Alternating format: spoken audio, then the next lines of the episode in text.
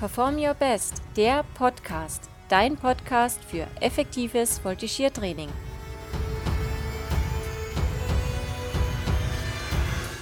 Mein Name ist Jasmin Gipperich und ich bin die Gründerin von Perform Your Best. In diesem Podcast möchte ich dir vielseitige Einblicke in ein optimales Voltigiertraining geben, die auch du ganz einfach anwenden kannst.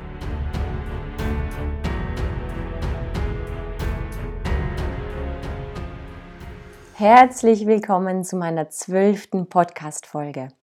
Ja, viele, viele Wochen sind vergangen, sogar ein paar Monate seit meiner letzten Podcast-Folge. Aber die Zeit ist einfach viel zu schnell vergangen. Eigentlich wollte ich am Anfang des Jahres schon eine neue Folge herausbringen.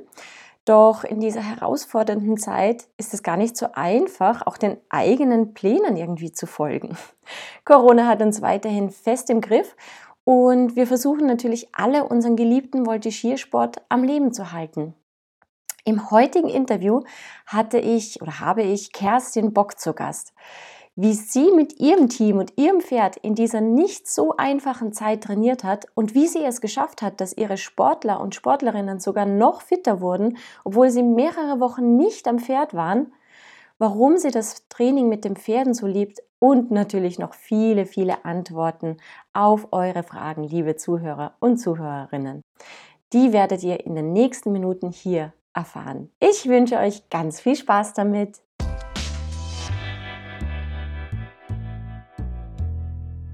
Ja, herzlich willkommen zu meiner nächsten Podcast-Folge. Ich darf heute einen ganz speziellen Gast begrüßen. Kerstin Bock ist heute bei mir. Hallo Kerstin. Hallo Jasmin. Ich freue mich wirklich wahnsinnig, dass ich dich heute für mein Interview gewinnen durfte, weil wir jetzt gerade auch ganz, ganz viel Kontakt haben. Wir werden nachher noch erzählen, warum und wo das hinführen soll. Ähm, aber grundsätzlich ja, ich finde gerade momentan gar nichts spannender, als mit dir zu reden, weil je mehr ich dich kennenlerne, desto mehr möchte ich auch gerne von dir wissen. Und meine Zuhörer haben tatsächlich ähm, das gleiche Empfinden, kommt mir vor. Ich habe bei dir von meinen zumindest Instagram-Usern ähm, die meisten Fragen bekommen bis jetzt. Ich war total überwältigt von dieser ja, Anteilnahme, wie viele Fragen da kamen. Und ich hoffe, dass wir es schaffen, heute sie alle abzuarbeiten. Bist du bereit, Kerstin, für deine Challenge? Absolut, Stadler und Challenge, Challenge accepted. Sehr gut, sehr gut. Äh, ich muss die erste Frage wirklich vorlesen, ähm, weil ich die einfach so süß auch finde. Und natürlich interessiert es mich auch selbst. Kerstin, wer bist du und was machst du? Aber das frage ich mich auch jeden Tag. Ähm, ja, mein Name ist Kerstin, ich komme aus Münster in Nordrhein-Westfalen und ich bin Pferdetrainerin. Ich ähm, bin Trainer A, Voltigieren Leistungssport und meine Motivation, den, äh, die Trainerausbildung im Voltigieren zu gehen und auch so weit zu gehen, liegt darin, dass ich mir irgendwann mal vorgenommen habe, ich möchte gerne überall verteilt gut gehende Pferde unter diesem wunderschönen Sport gehen sehen. Und ja, das ist mein Antrieb. Mhm. Ja, sehr schön. Und da hast du jetzt, glaube ich, wirklich so ein Stichwort auch zu dir gesagt, du möchtest für die Pferde das tun. Und ja. ähm, ich habe das auch immer wieder gehört und gelesen, auch als Feedback zu deinen Seminaren. Und wir durften ja auch schon eines zusammen machen, ein Seminar. Und ähm, da habe ich auch das Feedback bekommen, äh, Kerstin macht das einfach für die Pferde. Und ähm, das finde ich eine wirklich, wirklich schöne Idee. Ne? Oftmals hört man immer nur Leistung oder so, also egal jetzt ob Voltigierer oder Pferd. Und ähm, das gefällt mir wirklich sehr gut, dass du das für die Pferde machst. Das ist nochmal was anderes. Jetzt sind wir jetzt jetzt gerade zu dem Zeitpunkt eben im, was haben wir, April mittlerweile, genau, April 21, ja doch in einer sehr schwierigen Zeit, beziehungsweise schon lange in einer schwierigen Zeit. Ich glaube, man kommt gar nicht drum rum, jetzt um diese äh, Lockdown-Zeit einmal darüber zu reden. Ähm, Kerstin, wie bist du und vor allem du mit deinem Team auch durch diese Lockdown-Zeit gekommen? Was hat euch geholfen? Ähm, grundsätzlich habe ich das Glück, mit sehr motivierten Sportlern und sehr disziplinierten Sportlern zu arbeiten. Das muss ich schon mal vorwegschieben. Und da konnte ich als Trainer ganz gut ansetzen. Und wir haben schon zu Beginn des Lockdowns uns überlegt, wie können wir diese Zeit, in der wir nicht gemeinsam trainieren können, trotzdem für uns nutzen und haben angefangen, dass wir sowohl beim Pferd als auch bei den einzelnen Sportlern herausgefunden haben, wo liegen Schwächen, wo ist noch Bedarf, wo können wir noch wachsen. Wir haben tatsächlich am Anfang mit jedem einzelnen Voltigierer eine Pflichtrunde, die wir auf Video hatten, analysiert und genau besprochen, welche körperlichen Fähigkeiten fehlen dir, welche technischen, welches technische Verständnis fehlt dir, welche Bewegungsabläufe sind noch nicht eingeschliffen, was kannst du mental noch verbessern und haben wirklich jetzt ein ganzes Jahr lang jeden zweiten Tag online entweder mit Workouts oder mit begleitetem Techniktraining oder mit verschiedenen anderen Sportarten, in die wir mal reingeschnuppert haben und auch mit Mentaltraining daran gearbeitet, die Sportler weiterzubringen. Und nach dem ersten Teil-Lockdown, als wir dann zwischendurch mal wieder aufs Pferd durften, war die Motivation total groß, weil wir gemerkt haben, dass spätestens nach dem zweiten Training alle mindestens an ihren Leistungen vor dem Lockdown anknüpfen konnten und zum Teil sogar schnell besser geworden sind, als sie vor dem Lockdown waren. Das gleiche galt fürs Pferd. Ich habe regelmäßig die Voltigierer darüber gedatet, wie das mit dem Pferd so läuft, wo das Pferd seine Schwächen, die uns allen bekannt waren, vielleicht ähm, verbessern konnte.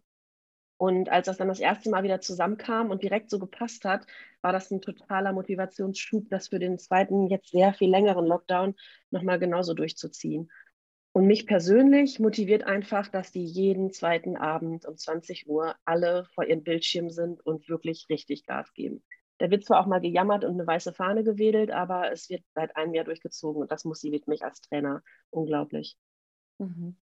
Man kann es ja leider nicht hören, aber wenn ihr das sehen könntet, mir stellt es die Gänsehaut auf. Und das ist wirklich nicht das erste Mal, weil Kerstin, du hast mir das schon mal erzählt, ähm, dass ihr wirklich monatelang nicht auf dem Pferd wart. Und manche durften ja zumindest, weiß ich nicht, nach einem, nach einem Monat vereinzelt aufs Pferd. Aber ihr wart ja wirklich monatelang nicht am Pferd, richtig?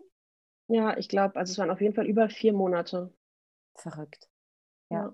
verrückt. Und wenn ich mir dann vorstelle, und ich, ich habe immer so Bilder im Kopf, und wenn ich mir dann vorstelle, ich gehe so als Voltigierer aufs Pferd und es geht alles besser als davor, so wie du das jetzt erzählt hast, dann also stelle ich mir das als Voltigierer und äh, Trainer einfach so einen tollen Moment vor. Und ähm, ja, und ich freue mich, dass du das heute hier erzählst, weil ich glaube, es gibt ganz viele Voltigierer und Trainer da draußen, ähm, die schon ziemlich, ja, ich will nicht sagen demotiviert sind, aber die sich schon ein bisschen schwer tun, jetzt zu motivieren und schon gar nicht mehr wissen, wie sie sich oder ihre Sportler eben motivieren können. Und ähm, ja, da finde ich es find wirklich gut, wenn man mal auch von so Erfolgserlebnissen hört, trotzdem man gar nicht auf das Pferd kommt quasi. Ähm, wie hast du denn dann diese, diese Zeit, ja, ich sage jetzt mal, geplant? Also wie habt ihr denn das gemacht? Das, also es ist toll, dass die Voltigierer sich zweimal die, jeden zweiten Tag so treffen und alle da sind. Aber ja, wie hält man denn auch diese Motivation? Wie macht ihr das? Ich glaube, dass für uns tatsächlich wichtig war, dass wir zwischendurch immer so was wie kleine Challenges eingebaut haben, wo man sich aneinander messen konnte. Dass wir auch wirklich deutlich festgestellt haben, ach guck mal, ähm, das fiel euch vor vier Wochen noch viel schwieriger, als es jetzt ist. Jetzt klappt es schon viel leichter. Und eine von meinen Mädels kann super schnell rechnen. Die hat uns manchmal am Ende von so einem Training gesagt, ja, heute haben wir ähm, 800 Push-ups gemacht. Und ähm, wir haben alle gesagt, boah, so viele haben wir gar nicht gemerkt. Und ähm, bei uns waren auch die Gespräche tatsächlich relativ wichtig. Also wir haben zwischendurch so ein bisschen gequatscht und am Ende von der Einheit immer. Und ich habe mir auch immer Feedback geholt, so wie war das für euch? War das gut? War das nicht gut? Ähm, was möchtet ihr noch anderes haben? Ich habe mich bemüht, zwischendurch auch mal andere Sportarten reinzubringen. Wir haben zum Beispiel so ein Eiskunstlauf-Sprungtraining gemacht und ähm, haben uns einzelne turnerische Challenges vorgenommen, an denen wir gearbeitet haben, wo man dann auch wirklich sehen konnte, der Körper hat sich verändert. Mir sind jetzt Abläufe möglich, die ich vorher gar nicht so kontrolliert konnte. Ähm, ja, ich denke, dass das wichtig war. Und ja, wir haben generell echt eine gute, motivierte Grundeinstellung. Und immer wenn mal einer so ein bisschen durchhing, haben die anderen den wieder hochgezogen. Das war echt richtig schön und ein richtig schöner Zusammenhalt. Und das hat mir sehr viel Spaß gemacht. Mhm. Toll. Was war das zum Beispiel für eine Challenge? Wenn du da eine erwähnen könntest? Ähm, ich habe zum Beispiel einmal geguckt, wer kann am längsten so mit dem Rücken an der Wand sitzen ohne Stuhl. haben wirklich, als die ersten dann umgefallen sind oder nicht mehr konnten, haben sie die anderen angefeuert und es wurde wirklich richtig durchgekämpft. Oder wir haben ähm, diese Krähe, wenn man aus dem, aus dem Knien in so ein, ähm, das quasi eine Handstellposition aus dem Yoga. Erstmal, wer kommt als erstes in die Krähe, wer kann die als erstes lange halten, wer kann aus der Krähe in den geschlossenen Handstand wieder zurück in die Krähe und ähm, ja, das waren so Sachen, die machen wir zwischendurch immer noch, wenn man so merkt, boah, das Training ist irgendwie, zieht sich so ein bisschen, ist ein bisschen zäher, dann fragt einer am Ende, ey, wer kann eigentlich die Krähe noch? Und dann, ja, hm. geht's los.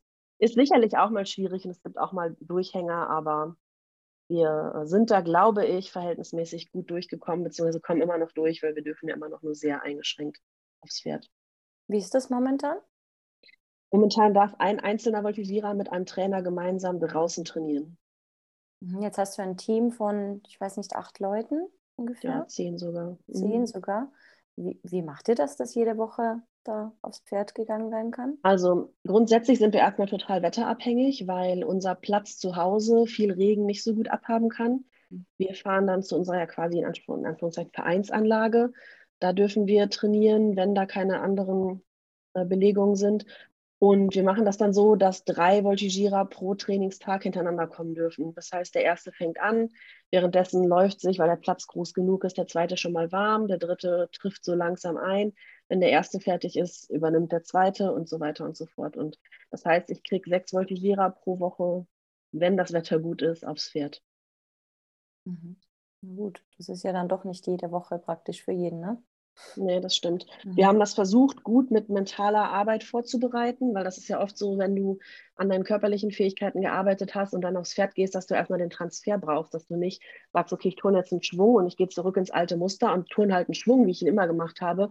Dann mir war das wichtig, dass die Sportler ein klares Bild im Kopf haben, wie kann ich den Transfer des veränderten Bewegungsablaufs am Boden und über den Ball und was auch immer wir gemacht haben, direkt aufs Pferd übertragen, ohne erstmal das alte Muster wieder ähm, einschleifen zu lassen.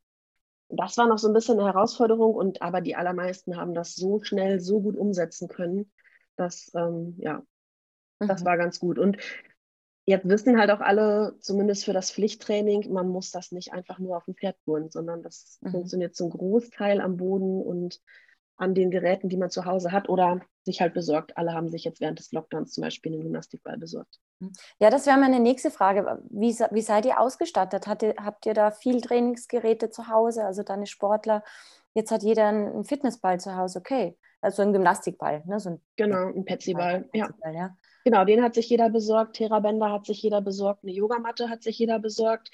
Und dann habe ich die unseren Trainingsbereich am Stall plündern lassen. Also einige haben sich dann Kettlebells und Medizinball geholt, einige haben sich Handstandkellen geholt. Und da durfte sich quasi jeder das nehmen, was er für sich gut gebrauchen kann. Und den Rest haben wir, das weißt du ja am besten, wie das geht, haben wir durch Alltagsmaterialien ersetzt. Also wir haben Gewichte durch Wasserflaschen ersetzt zum Beispiel. Mhm. Ja, da gibt es echt einfache Varianten tatsächlich. Ich habe auch gesagt, also in meinen Trainings sage ich auch immer, also so ein, so ein Gymnastikball und so ein Theraband kostet auch nicht die Welt, aber es macht so viel aus und den Rest könnt ihr euch echt irgendwie ersetzen mit eben Flaschen oder Töpfen oder sonst irgendwas. Ne? Sehr ja. gut, ja. Mhm. Ja, toll. Also ich stelle mir das gerade so vor, wie alle Voltigierer auf euren Stall losrennen, auf euren Hof. Jeder darf sich irgendwas schnappen, der Schnellste kriegt das Beste. Ähm, ja, jetzt habe ich auch die Frage bekommen, natürlich zehn Menschen, zehn unterschiedliche Menschen. Ähm, wie machst du denn aus, aus zehn natürlich unterschiedlichen Menschen so ein tolles Team? Wie, wie hast du das geschafft, dass die so gut zusammenhalten? Ähm, ich glaube, das ist jetzt nicht alleine mein Verdienst, sondern das ist schon so dieser Spirit, der bei uns sich etabliert hat über die letzten Jahre, glaube ich. Wir hatten einen ziemlich großen Umbruch vor zweieinhalb Jahren ungefähr und haben sehr viele neue Teammitglieder bekommen. Und wir haben uns wirklich am Anfang zusammengesetzt und haben gesagt, okay, das ist hier, das Team ist unser Safe Space, da verbringen wir unsere Freizeit, das ist unsere Herzensangelegenheit. Hier ähm, hat jeder den gleichen Stellenwert und hier hat jeder die Berechtigung zu sagen, was er denkt und was er fühlt. Und was im Team passiert, bleibt im Team. Also wenn jemand sich über irgendwas ärgert, kann er das ansprechen. Und das ist, ist ja auch angehalten, das anzusprechen. Und jede Meinung zählt und jede Meinung darf stehen bleiben. Und auch wenn das vielleicht unterschiedliche Meinungen sind, dürfen die nebeneinander stehen. Hauptsache ist, dass wir auf einen Nenner kommen, was halt dieses Team angeht. Und wir hatten zwischendurch schon so ein paar herausfordernde Situationen, wo das auch echt mal, wo sich jemand vielleicht nicht getraut hat, das zu sagen, was er denkt oder was er fühlt, weil er, weil er nicht anstoßen wollte, aber wo dann echt das Team zusammengehalten und gesagt hat, los, komm, deine Meinung hat einen Wert und raus damit und wir hören uns das an und vielleicht stimmen wir dir nicht zu, aber du kannst es hier loswerden und du wirst gehört und ähm, wir finden einen Weg. Und das finde ich eine ganz große Stärke von dem Team.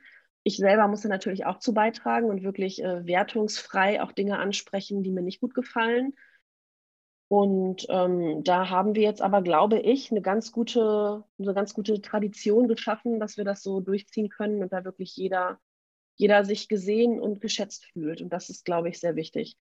Und ähm, ich habe ja nicht so den Leistungsanspruch wie viele andere. Also ich möchte gerne, dass jeder sich Mühe gibt und ich möchte, dass jeder sich im Rahmen seiner Möglichkeiten weiterentwickelt und dann bin ich zufrieden. Also ich habe jetzt nicht mit dem Team irgendwie das Ziel, wir müssen die und die Note oder die und die Platzierung erreichen.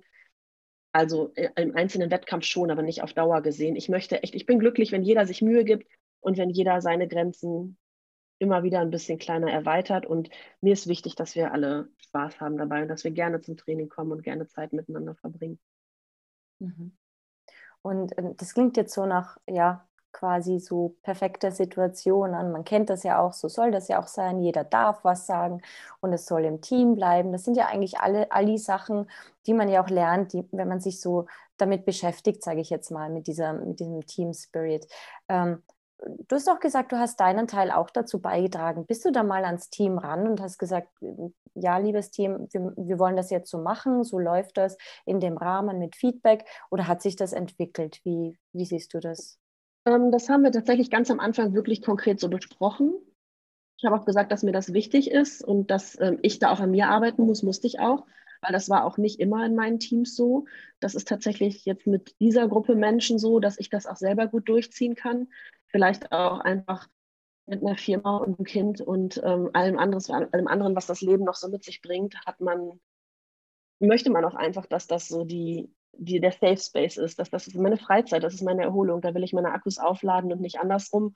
Und so kleine zwischenmenschliche Dramen, die kann ich persönlich einfach nicht gebrauchen. Also möchte ich nicht haben und möchte ich von den anderen auch fernhalten. Und ja, das habe ich ganz klar am Anfang so ausgesprochen. Da sind auch alle mitgegangen und zwischendurch mussten wir da wirklich dran arbeiten. Also es gab für jeden von uns Situationen, wo wir da wirklich uns auch mal persönlich zurücknehmen mussten und sagen mussten, okay, es geht um die Sache. Es geht nicht darum, sich persönlich angegriffen zu fühlen oder seine persönliche Meinung durchzudrücken, sondern es geht um die Sache. Wir voltigieren hier als Team gemeinsam. Wir wollen unsere Zeit miteinander verbringen. Wir haben alle sportlich das gleiche Ziel fokussieren wir uns darauf und versuchen von einer emotionalen Ebene runterzukommen.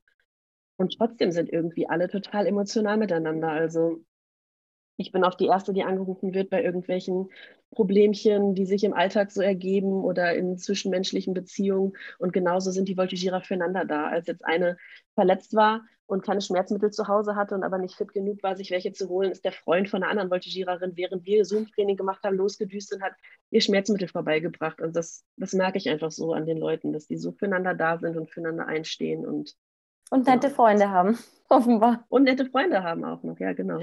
Ja, das ja. ist wirklich toll. Ja, ist wirklich schön. Das, das klingt doch wirklich gut. Und ähm, ja, so wie du sagst, mit dem, mit dem Team hat das dann geklappt.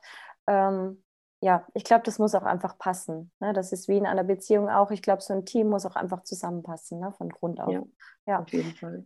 Ja, jetzt hast du auch ganz kurz äh, erwähnt mit deiner Firma und deinem Kind und dem Voltigieren und dann, ja, das ist ja nicht nur. Also, mhm. äh, wie machst du das denn? Also, du hast ja wirklich kaum 24 Stunden am Tag Zeit, hast eben dein Unternehmen, vielleicht kannst du noch mal ganz kurz was auch dazu erzählen oder magst was erzählen, ähm, hast ja auch ein, ein, sehr kleines Kind, noch ein Kleinkind und den großen Voltigierbereich. Wie wuppst du das denn alles? Wie geht das? Ach, ich glaube, ich habe einfach schon immer richtig viel gemacht. Schon als Kind habe ich ähm, Geige gespielt, Klavier gespielt, im Orchester gespielt, Theater gespielt, geritten, voltigiert. Also ich habe immer echt viel gemacht das bin ich gewohnt, das brauche ich auch irgendwie ein Stück weit. Und ähm, ja, der Rest ist Leidenschaft und Disziplin. Ich mache echt nur noch Sachen, die ich richtig gerne mache. Ich mag meine Firma unglaublich gerne. Wir machen ähm, Reitsportzubehör, entwickeln und verkaufen wir. Das ist natürlich total mein Thema. Ich mag auch total gern unternehmerisch arbeiten. Ich sitze richtig gern für meine Excel-Tabellen und plane und ich mache da so ein bisschen Grafiksachen, das mache ich auch total gerne. Ich, ich mag unsere Produkte alle super gern. Das macht mir richtig Spaß ich habe mein Kind natürlich total gern. Ich finde, das ist ein richtig witziger Typ und mit dem verbringe ich auch gern Zeit und sehe dem gern beim Aufwachsen zu. Der ist auch nicht in der Kita, sondern noch zu Hause. Das heißt, ich muss meinen Tag einfach gut aufplanen. Ich ähm, mache meinen Sport super gerne. Ich, ich finde, ich habe den besten Freund der Welt. Ich muss, also das erste ist Leidenschaft. Ich mache das alles gerne. Ich habe auf alles Bock. Ich habe einen riesen Antrieb, das alles gut unter einen Hut zu kriegen. Und ich glaube, ich kann mich relativ gut organisieren und ich bin ganz gut belastbar, glaube ich auch. Also vormittags mache ich, das weißt du ja, weil ich dann auch mal stundenlang nicht antworte. Vormittags habe ich mir wirklich meinen Tag freigehalten für meinen Sohn. Da äh, machen wir Sachen, die er cool findet, meistens Bäcker gucken. Und ähm, mittags ist dann Mittagsschlaf. Danach habe ich entweder noch ein bisschen ein paar Stunden Zeit für meinen Sohn oder meine Mutter oder Babysitter kommen und äh, nehmen ihn mir ab.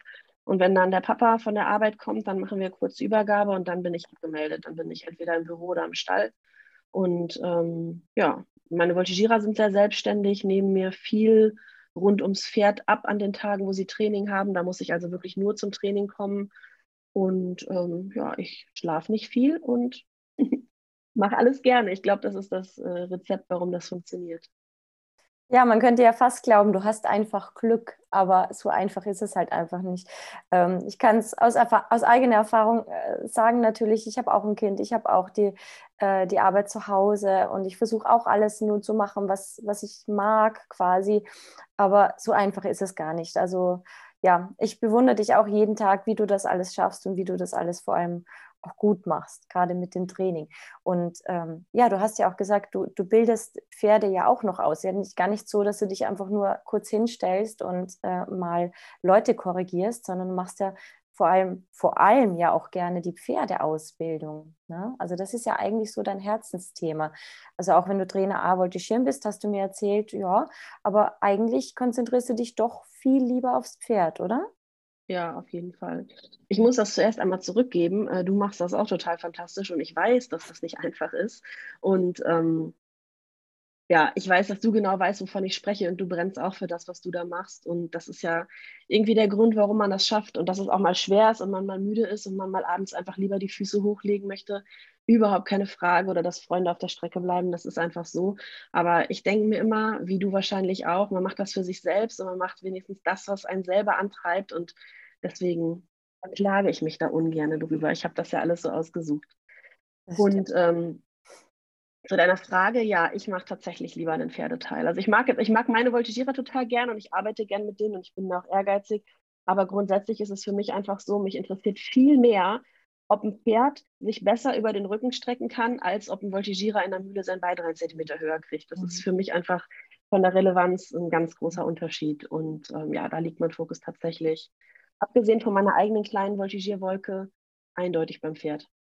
Ja, und trotzdem war ich wirklich, ich war sehr überrascht. Ich habe dich kennengelernt als ähm, Mensch, der zu Pferden gehört, weil ich kann das ja auch sagen, über äh, meine Julia, sage ich immer, wenn ich von ihr erzählt, äh, die Julia Nöbauer aus Österreich, eine ganz, ganz liebe ähm, Person, die ich, die ich wirklich ähm, nicht nur als, als ähm, Freundin quasi als an, an mein an Herz gewonnen hat. Auch, auch wenn wir, so wie du sagst, Freunde bleiben leider auf der Strecke, ja, wenn wir leider nicht so viel Kontakt haben. Aber abgesehen von ihrer Person selbst hat sie mir einfach wahnsinnig in Pferdesachen geholfen. Und sie hat immer gesagt, ja, das habe ich von der, äh, von der Kerstin gelernt. Und für mich war es so halt die Kerstin, von der halt die Julia gelernt hat. So. Und dann dachte ich mir halt immer schon, wenn die, wenn die Julia so viel drauf hat ähm, und, und so vieles kann, dann muss die Kerstin gut sein. Und so habe ich dich kennengelernt. Und das ist ja witzig, irgendwie kommt man dann in der Voltigierwelt zusammen. Irgendwie, ich weiß gar nicht mehr wie, kam ich halt dann auf dich persönlich, habe dich kontaktiert äh, für, einen, für einen Lehrgang eben auch für uns in Berlin-Brandenburg und ja, wusste aber irgendwie schon, war vorher überzeugt, du bist gut, ohne dass ich dich gekannt habe. Aber was ich eben nicht wusste, und das war für mich das Spannende, dass du ja auch, sage ich jetzt mal, Voltigiertrainerin bist und vor allem auch sehr gut in dem bist. Und da war das wirklich so, so wow. Da war erstmal, stand erstmal mein Mund offen, weil du halt wirklich, ich sage jetzt mal, auch für mich als, als Trainerin, als Sportwissenschaftlerin nochmal an, an Wert dazu gewonnen hast im Sinne von Wissen, so meinte ich das, ja. Ähm, und deswegen finde ich das so spannend einfach, weil du auch diese Parallelen ziehen, ziehen kannst zwischen Sportler und Pferd. Und ich komme erst in diese Pferdewelt rein, aber du kannst das schon. Und das war der Grund, warum ich dann eben, und jetzt kommt es zu unserer Kooperation, warum ich dich gefragt habe, ob wir nicht was zusammen machen wollen. Weil mich interessiert der Pferdeteil extrem. Ich habe nur leider noch nicht so viel Wissen. Da werde ich jetzt gleich ein paar Fragen stellen an dich. Mhm. Aber eben diese Parallelen interessieren mich. Und das finde ich so das Spannende, ähm, was ich eben gerne auch mit dir bearbeiten möchte. Äh, wenn du jetzt rein aufs Pferdetraining eben gehst, was ja auch dein Ding ist, ähm, ja, ich rede ja immer so über das Voltigiertraining, aber wie läuft bei dir so ein Training ab? Also vor allem in Bezug aufs Pferd. Worauf achtest du da?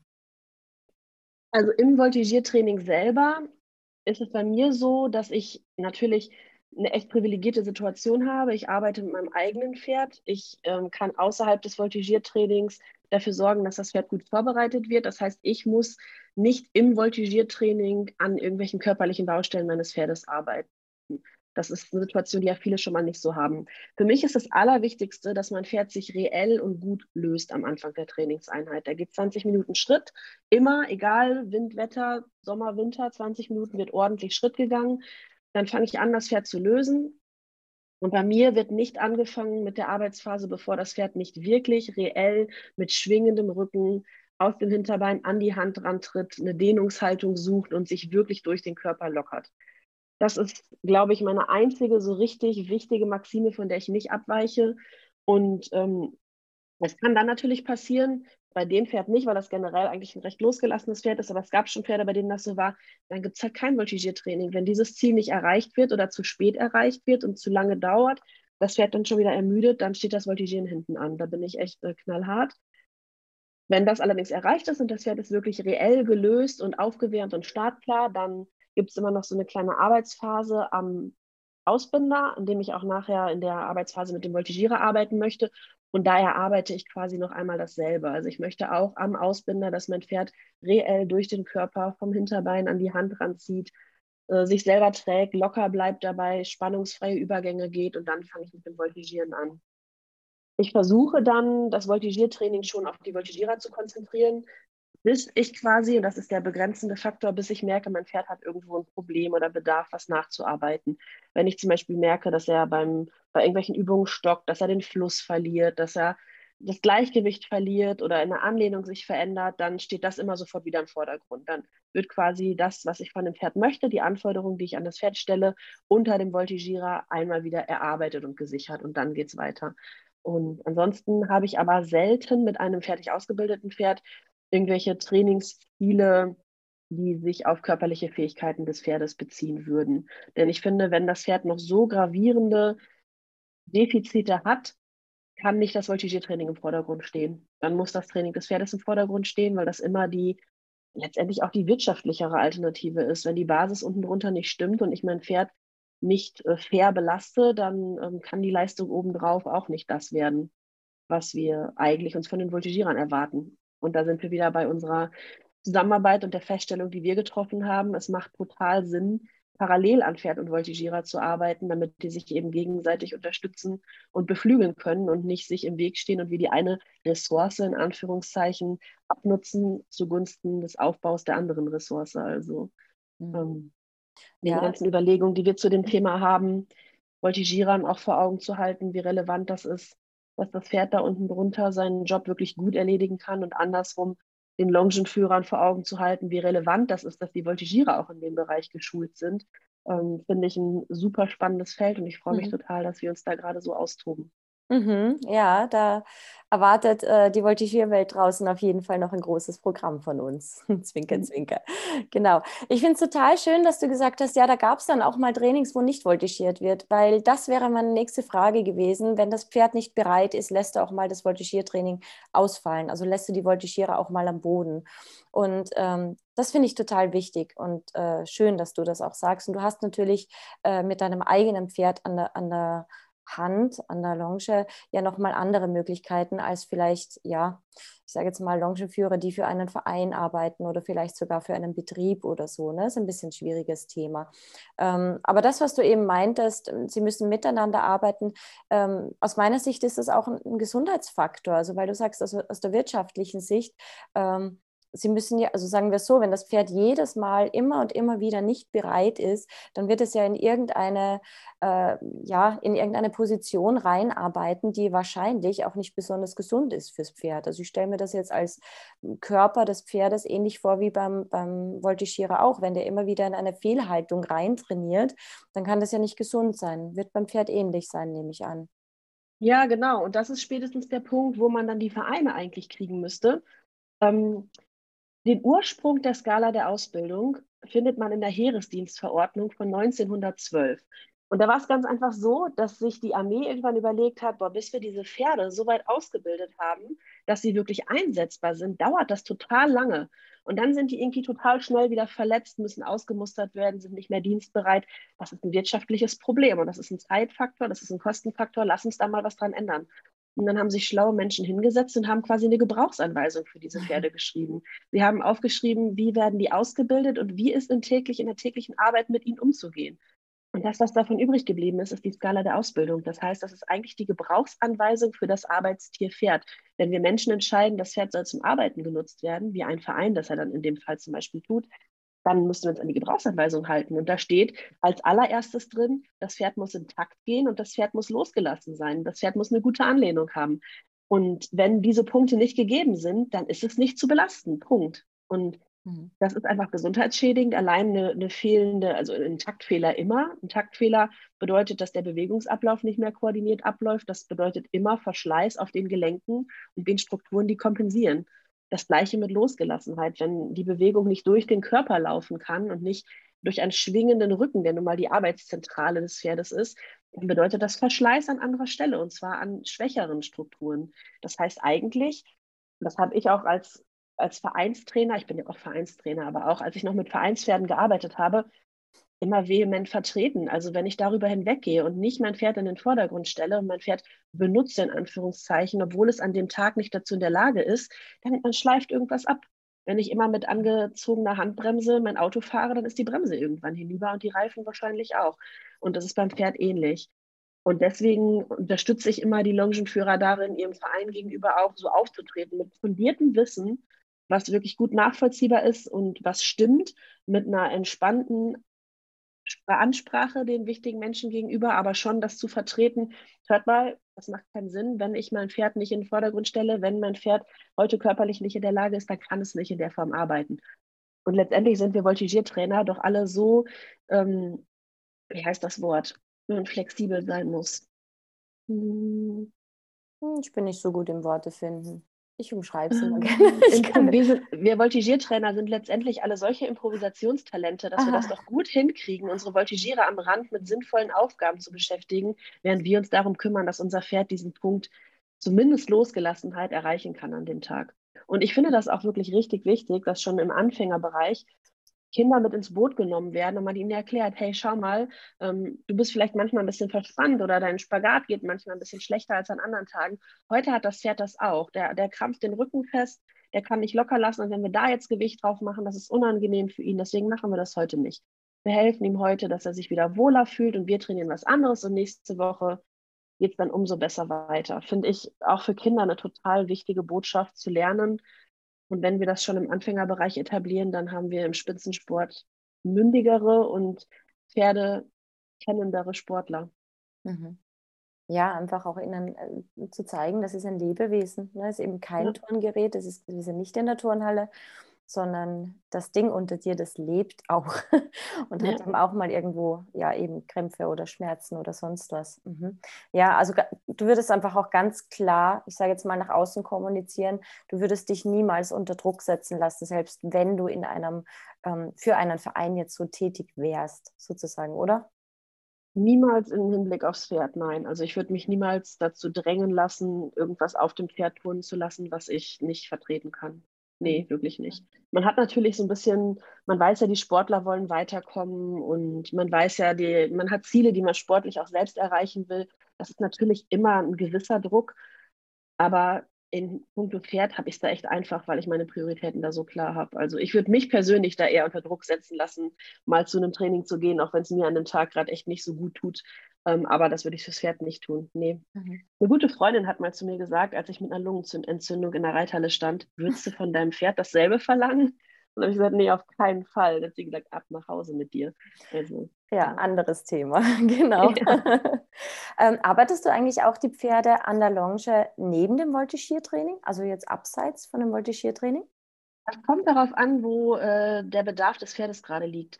Wenn das Themen sind, die total longierbezogen sind, wie zum Beispiel Anlehnung an der Longe finden oder ähm, Durchlässigkeit an den Hilfen, dann schon. Oder wenn ich halt reiterlich nicht die Möglichkeiten selber habe oder durch Reitbeteiligung oder ähnliches nicht an den gymnastizierenden Sachen unterm Sattel arbeiten zu können, dann ja auf jeden Fall. Oder wenn ich als Longenführer selber mir gerade abgewöhne, rückwärts zu laufen oder überhaupt zu laufen oder mir eine andere Peitschenhaltung angewöhnen will, dann macht das für mich Sinn. Ich persönlich habe das Riesenglück, dass mein Pferd tolle Reiter hat im Moment, weil ich selber nicht reite und ähm, die gut nacharbeiten können, was wir besprechen, was für das Pferd relevant ist. Und dann versuche ich immer zu vermeiden, dass er im Kreis läuft. Aber ja, ich hatte auch schon ein Pferd, das unter, an der Longe deutlich schneller und einfacher gelernt hat als unterm Sattel. Und da habe ich dann gerade mit der Doppellonge total viel erreichen können. Und dann habe ich auch tatsächlich viel longiert. Mhm. Ja, das heißt, ähm, Doppellonge, du nimmst auch andere Hilfsmittel zum Longieren dazu, auch im Training? Ja? Genau, auf jeden Fall. Ich habe das auch in der Turniersaison mache ich das häufig so, dass ich entweder das Pferd abreite vorm Training, also jetzt die letzten anderthalb Jahre nicht, aber sonst habe ich halt, als ich das selbst gemacht habe, habe ich halt oft abgeritten vorm Training und gar nicht ablongiert oder Doppellonge vorher gemacht oder Stangenarbeit, einfach um das Pferd auch mental so ein bisschen ähm, zu fördern und positiv auf das Training einzustimmen, bevor es dann an das typische Voltigiertraining geht. Aber ja, da mache ich tatsächlich viel, auch Bodenarbeit, Sachen im Freilaufen erarbeiten, mit Materialien wie Regenschirmen, Planen, Bällen und so weiter. Also mhm. ja, ich sorge gerne für Abwechslung. Mhm. Aber das Ganze dann trotzdem im Training integriert. Also nicht dein eigenes Training, sondern einfach immer wieder so mit rein. Ja, genau. Ja, je nachdem. Also auch mal eigene Trainings, aber auch mal einfach so ins Training integriert, genau. Mhm. Okay. Ähm, man sieht immer wieder, das war nämlich auch so eine, so eine Frage ähm, von den Zuhörern, man sieht immer wieder, ich kenne das auch, äh, Pferde mit so einer Bandage um den Popo. Ehrlich gesagt weiß ich auch nicht, ob es da echte quasi Trainingsgeräte dafür gibt. Ähm, wir haben auch, wenn dann so eine Bandage verwendet. Verwendest du sowas auch? Gibt es da irgendwie ein professionelles Hilfsmittel? Kennst du das? Machst ja, du das? Das kenne ich und das mache ich tatsächlich auch ab und zu mal. Das nennt man Körperbandage. Und es gibt da auch ähm, professionelle, so bewegliche Bänder, so ähnlich wie Deckengurte sind die aufgebaut. Man kann das aber super mit einer elastischen Bandage auch machen. Ähm, das wird an ungefähr auf Fußschlaufenhöhe am Gurt befestigt, geht um die Hinterbeine des Pferdes, also quasi wirklich um den Po, so gut 30, 40 Zentimeter unterm Schweif. Da ist ja diese Einkuhlung und da bleibt das auch ganz gut auf der Stelle. Und dann auf der anderen Seite wieder an der Fußschlaufe oder an den Bauchgurt festgemacht, auf Fußschlaufenhöhe. Ähm, das dient dazu, dass das Pferd seinen Körper besser spüren kann. Also man hat ja manchmal den Eindruck, dass manche Pferde nicht wissen, wo sie anfangen und wo sie enden. Hm, okay. Das äh, in einem etwas entspannteren Ausmaß ist das auch tatsächlich manchmal so. Also das gibt einfach nochmal einen taktilen Reiz an das Pferd, sich besser zu spüren. Führt dazu, dass manche Pferde wirklich in der Hinterhand so ein bisschen geschlossener werden, die Hinterbeine weiter nach vorne setzen. Und manche Pferde bleiben dadurch tatsächlich auch etwas gerader, weil sie sich so ein bisschen wie geführt fühlen. Ja, sowas probiere ich total gerne aus. Also solange das nicht solche Sachen wie diese schreckliche Longierhilfe sind, wo sich für mich schon beim Angucken erklärt, was die für Nachteile mit sich bringt, probiere ich total gerne alles aus, was nach gründlichem Durchdenken für mich nicht den Eindruck macht, negative Wirkung auf das Pferd haben zu können. Mhm. Hm, Gibt es auch Bandagen für Voltigiere, die schlechteres Körpergefühl haben? Ich weiß nicht, vielleicht könntest du die in Frischhaltefolie einpacken oder so. Das ist doch mal eine Idee, ja, weil das bräuchte ja. man manchmal. Ja. Ah, okay. Also ich, äh, ich wie gesagt, ich äh, fummel mich da gerade erst in die Pferdeausbildung rein. Ich habe äh, auch erst seit ähm, vier Jahren jetzt oder so drei, vier Jahren bin ich da mehr drin in dem Longieren und vor allem in der Pferdeausbildung. Und ich dachte, die Bandage ist dafür da, ja, dass er mehr Antrieb kriegt, also das Pferd mehr Antrieb im, im, Hinterbein. Aber ich dachte halt wirklich durch diesen Druck, das war mir nicht so bewusst, dass es eher durch die Körperwahrnehmung ist. Aber das macht jetzt für mich Sinn, auf jeden Fall. Mhm. Also ein Stück weit muss da natürlich Druck drauf sein. Ne? Das soll eine leichte Spannung auf der Bandage sein. Aber ähm, jetzt nicht, dass das Pferd wirklich mechanisch nach vorne gezogen wird, sondern das geht echt über die, die Wahrnehmung. Mhm. Ja, spannend, ja. Mhm. Ähm, Habt ihr eigentlich im, im Training auch so gewisse Übungen, die ihr, weil wir jetzt beim Ablauf beim Training sind, habt ihr da gewisse Übungen, die ihr immer zum Einturnen macht oder Abturnen, also auch für den Ablauf für das Pferd oder so? Hast du da irgendwie eine Konstanz? Ja, genau. Das, in, das ähm, genau, das ergibt sich auch aus den Bedürfnissen des Pferdes. Bei unserem Pferd ist das so, dass der ein bisschen an der Gruppe desensibilisiert werden muss in den ersten Runden. Ich muss immer einmal dazu kommen, wirklich aktiv durchtreiben zu können, während eine Belastung auf der Gruppe ist. Am Anfang spannt er da manchmal noch so ein bisschen gegen und äh, da muss ich ihn erst so ein bisschen wieder locker bekommen und longiere auch so ein bisschen für mich, longiere mal zwei, drei Übergänge oder lass ihn mal zulegen und wieder zurücknehmen, dass er einfach in der Oberlinie wieder loslässt. Und ähm, deswegen besteht bei uns das komplette Eintourenprogramm fürs Pferd auf Belastung auf der Gruppe. Und das machen wir auch jedes Training. Er hat das am liebsten, wenn das auch immer derselbe Voltigierer macht. Das ist für ihn schon eine Herausforderung, wenn das mal jemand anders macht. Aber da muss er auch durch, finde ich, als erwachsenes Pferd mittlerweile. Ähm, anfangs, als er in seiner Ausbildung noch nicht so weit war, hatte das viel mit Balancieren zu tun. Da war er einfach noch nicht darauf vorbereitet, dass äh, jemand ihn aus der Bahn werfen könnte, in Anführungszeichen. Da haben wir dann viel sowas gemacht, wie dass mal jemand sich auf eine Schlaufe gestellt hat. Und ich habe darauf geachtet, dass ich ihn in dem Moment besonders gut an den Hilfen habe, damit er nicht, nicht schwankt oder dass ich in dem Moment mal zwei, drei Meter geradeaus longiert habe, einen Zirkel verlagert habe, damit er wieder gerade unter den Schwerpunkt springt und den Voltigierer wirklich aktiv mit ausbalanciert und nicht so von dem Gewicht mitnehmen lässt. Aber ja, das ist auf jeden Fall wichtig für uns und bezieht sich immer auf das Bedürfnis des jeweiligen Pferdes. Mhm. Das heißt, es ist gar nicht so viel Unterschied, ob er jetzt dann gleich Pflicht oder Kür macht, sondern es ist einfach Standardprogramm für dein Pferd. Genau, damit fangen wir immer an. Wenn wir Kür machen, dann mache ich immer noch so zwei, drei Aufgänge hintereinander. Dass jemand oben ist, der andere springt dahinter, dann stellt er sich hin und zieht den anderen vor sich hoch. Also einfach, dass das Pferd nochmal so auf auf andere Aufgänge vorbereitet ist. Aber das ist eher für ihn so momentan zum Aufwachen, dass ich sage, hey, pass mal auf, hier folgende Dinge kommen gleich. Mhm. Dass er sich darauf einstellt und so ein bisschen mitmacht. Ich möchte gerne, dass das Pferd mitmacht und nicht einfach nur über sich ergehen lässt. Ja, genau. Und macht ihr da eigentlich, da macht ja, glaube ich, auch jeder Verein das so ein bisschen anders, macht ihr auch rechte Hand Voltigieren? Also Leider wirklich viel zu wenig. Also grundsätzlich mhm. ja, machen wir. Ähm, in Westfalen ist das ja sogar schon ganz, ganz lange so, dass die Gruppen bis zur Leistungsklasse L ihre Pflicht auf der rechten Hand tun und die Kühe auf der linken Hand. Ähm, das heißt, wir sind alle mit Pflichttouren auf der rechten Hand auch aufgewachsen. Und ähm, wir machen das auch, aber ja, viel zu selten. So wie das irgendwie immer ist, wenn man in der Saison steckt und man will seine Zeit auch darauf verwenden, seine Wettkampfprogramme zu trainieren, da arbeitet man zu wenig auf der rechten Hand. Zumal wir sowieso sehr wenig Pferdetraining machen. Also wir haben eine sehr kurze Pferdetrainingszeit. Mhm, was heißt nicht viel? Wir machen meist zwei Runden, in der jeder Voltigierer, in dem jeder Voltigierer einmal aufs Pferd kommt und dann zwei, drei Pflichtübungen tun. Also wir filmen unsere Trainings immer komplett und ich glaube, wenn man so zusammenrechnet, dann bleibt das so bei zehn, elf Minuten, die das Pferd mit Voltigierer geht. Mhm. Ja. ja. jeder Voltigierer hat höchstens zwei Minuten am Pferd, ne? selbst in ja. der Gruppe nur einen dann. Mhm, genau. Ja, da, da muss man schon vorbereitet sein, auf jeden Fall.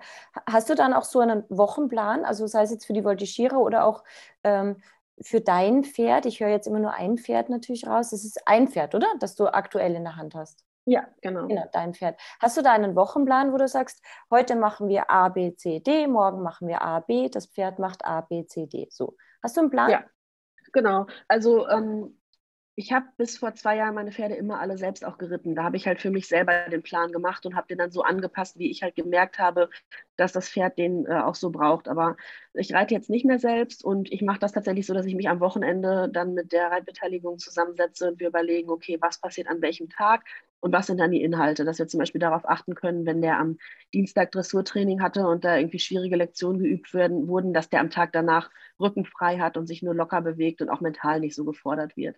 Also ganz klar ist immer schon mal, wir haben freitags und sonntags Voltigiertraining, samstags wird nichts Anstrengendes mit dem Pferd gemacht. Und da sehen wir halt eher, dass der so ein bisschen, ähm, falls er sich festgemacht hat, was zum Glück selten der Fall ist, am Tag danach sich nochmal lösen kann und nichts Anspruchsvolles von ihm gefordert wird. Ja, das gibt es auf jeden Fall. Und für die mhm. Voltigierer jetzt erst recht seit Corona, klares Ja, weil wir planen ja, also ich plane ja die Trainings, die wir montags, mittwochs, freitags, sonntags absolvieren. Mhm. Und die planst du wirklich Woche für Woche? Also ja. Pferd und Voltigierer? Mhm. Und Normalerweise mache ich das. Ja. Wie bitte? Und bis ins Detail dann auch. Du weißt genau, was du heute in der Online-Trainingsstunde auch machst oder in der Pferde-Voltigierstunde. Ja, normalerweise schon. Mhm. Also im Moment ist das halt so, dass wir beim Voltigieren keine konkreten Pläne haben. Ich sage den Voltigierern im Moment noch immer, tun das, was für dich wichtig ist. Hak das ab, was du für dich abgehakt haben musst, als boah, das klappt. Weil wir, wir wissen nicht, wann der Lockdown aufgehoben wird. Wir wissen nicht, wann wir wirklich wieder Richtung Turnier arbeiten können. Deswegen arbeitet jetzt gerade jeder an den Dingen, die ihm quasi unter den Nägeln brennen. Das sind bei vielen natürlich Schwünge, weil sich da jetzt gerade was getan hat bei einigen. Die wollen jetzt den Stand, den sie erreicht haben, festigen.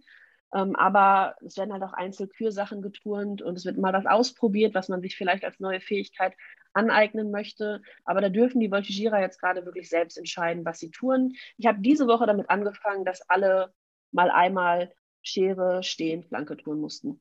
Mhm. Ja, aber ansonsten ist das im Moment so, dass die schon halt schlau überlegen sollen, was sie machen. Die sollen nicht raufgehen und irgendwas tun, sondern die sollen sich im Vorfeld überlegen, welche Übung brauche ich heute, um mit einem guten Gefühl rauszugehen, an welcher glaube ich, fehlen mir noch zwei, drei Korrekturen und dann kann ich die abspeichern und das machen die, finde ich, auch sehr sinnvoll. Mhm.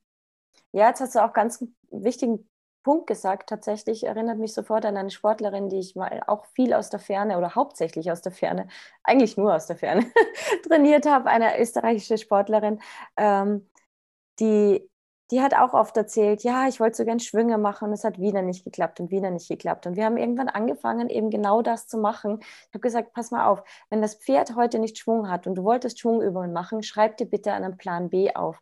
Es hat überhaupt mhm. keinen Sinn, ne, so wie du sagst, mit irgendwas rauszugehen, wo du vorher schon weißt, das macht dir ein schlechtes Gefühl.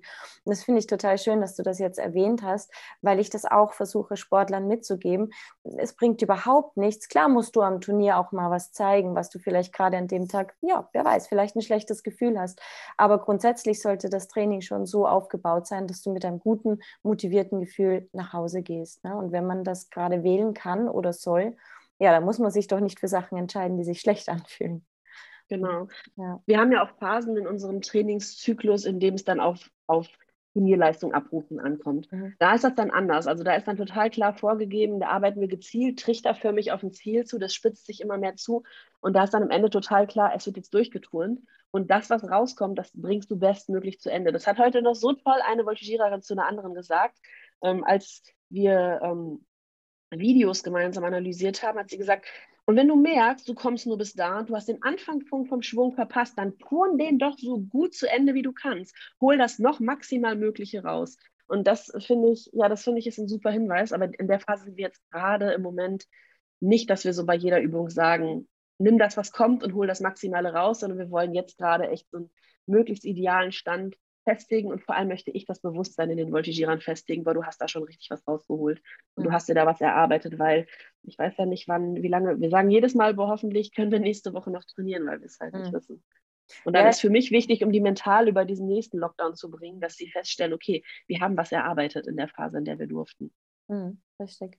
Ja, jetzt hast du es vorhin kurz erwähnt, ihr seid aus Westfalen. Ich bin mir gar nicht sicher, ob wir das am Anfang gesagt haben, weil das ja ist tatsächlich ein wichtiger Hinweis. Jedes Bundesland hat irgendwie andere Auflagen. Ne, und wenn der eine irgendwie gar nie drauf war und der andere sagt, nur, ja, bis auf einen Monat war ich drauf, ähm, der nächste ist im Landeskader, im Bundeskader, jeder hat irgendwie andere Voraussetzungen und ja, keine Ahnung, ob wir jemals alle aufs gleiche Turnier kommen. Wir wissen es einfach nicht. Ne?